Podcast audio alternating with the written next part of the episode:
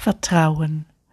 In einem abgelegenen Schloss lebte einst ein junger und schöner König. Von seinem Volk wurde er zwar geliebt, aber da er sich nie zeigte, kannten die Menschen ihn nicht. Hingegen waren der Schauspieler und der Bettler, die in einem verborgenen Winkel im Schloss lebten, beim Volk sehr berüchtigt. Nur der König wusste nicht, dass unter seinem Dach Diebe lebten.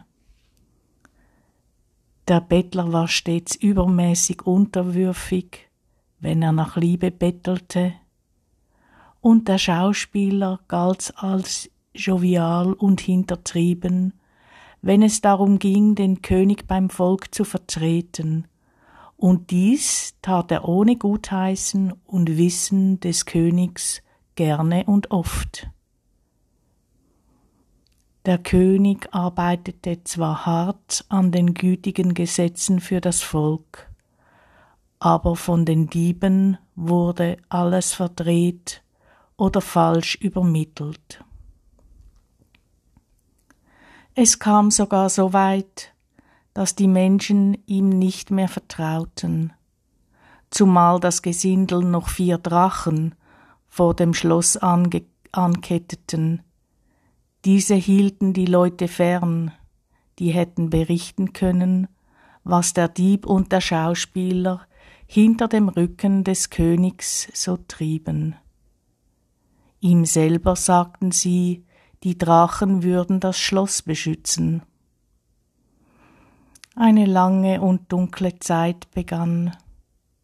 Der König wurde trauriger und seine Kräfte ließen nach. Dies beobachtete sorgenvoll der kleine Schlosshund Fidel, der auch das Geheimnis kannte. Sofort machte er sich auf den Weg, den Bruder des Königs aufzuspüren.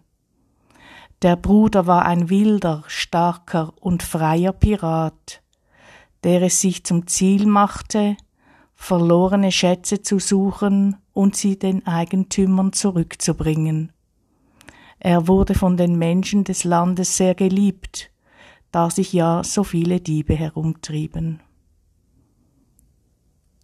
Kaum gefunden, kehrten Fidel und der Bruder flugs zusammen zum Schloss zurück, wo schon die vier Drachen vor Wut Feuer spien und an den Ketten zerrten. Ein wüster Kampf entfachte sich, und erst als der Bruder die Namen der Drachen rief, Selbstliebe, Bescheidenheit, Geduld, Zuversicht, ließen sich diese besänftigen und gaben den Weg zum König frei. Die Brüder lagen sich in den Armen, und endlich konnte der König seinen verlorenen Schatz, den der Pirat ihm zurückbrachte, annehmen. Es war das Vertrauen ins Meer und ins Leben. Verstohlen schlichen sich da die Diebe aus dem Schloss, und es wurde ein großes Fest gefeiert, mit dem ganzen Volk.